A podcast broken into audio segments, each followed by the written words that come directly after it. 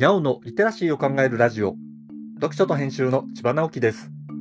このチャンネルでは読書と IT 時代の読み書きそろばんを中心に様々な話をしています。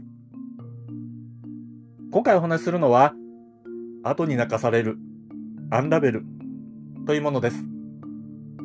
木曜日はアドの話をしています。実は今日の配信分は1週間ほど前に収録して予約済みだったのですが慌てて差し替えることにしました。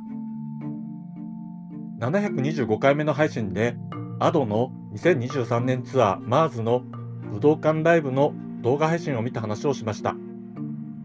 実はそのライブを見た時に一番強烈な印象を持った曲がありました。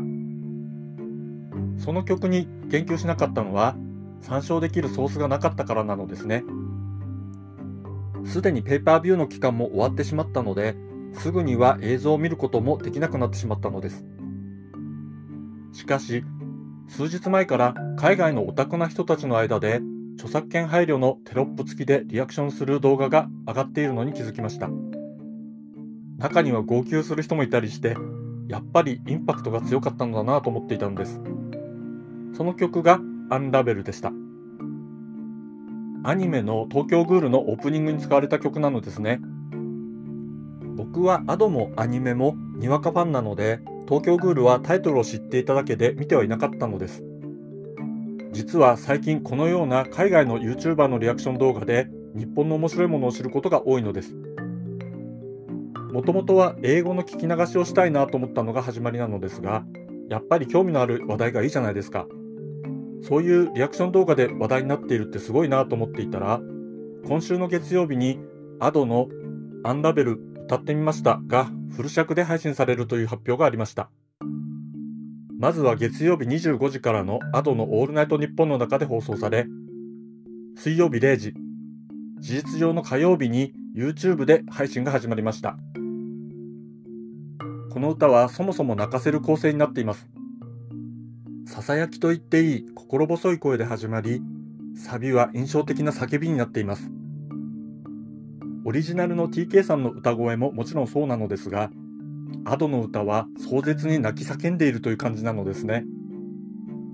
これにはぐっと心をつかまれてしまいます。もう苦しいぐらいで、ぶわっと涙が出てしまいます。海外のオタクな人たちは多分東京グールも見ていて、オリジナルも聴いている人たちなのでしょうから、さらに Ado の歌に衝撃を受けたのかもしれません。僕はそんな海外の反応からの逆輸入で余計に衝撃を受けた感じでした。世界各地の人たちと同じような感動を共有できるのはとても素敵だなと思います。そんなわけでアドに泣かされる3曲目にアンラベルを入れることにしていても立ってもいられない気持ちで今日の配信を差し替えることにしました。ぜひ皆さんも聞いてみてくださいね。今回はアドに泣かされるアンラベルという話をしました。今日はここまで。読書と編集では IT を特別なものではなく、常識的なリテラシーとして広める活動をしています。ストア化で IT リテラシーの基礎を学べるオンライン講座をやっています。詳しい内容については概要欄のリンクから見に行くことができます。コメントは LISTEN で、文字で読みたい方はノートをどうぞ。どちらも概要欄にリンクがありますので、フォローいただけると嬉しいです。今日もワクワクする日でありますように。千葉直樹でした。ではまた。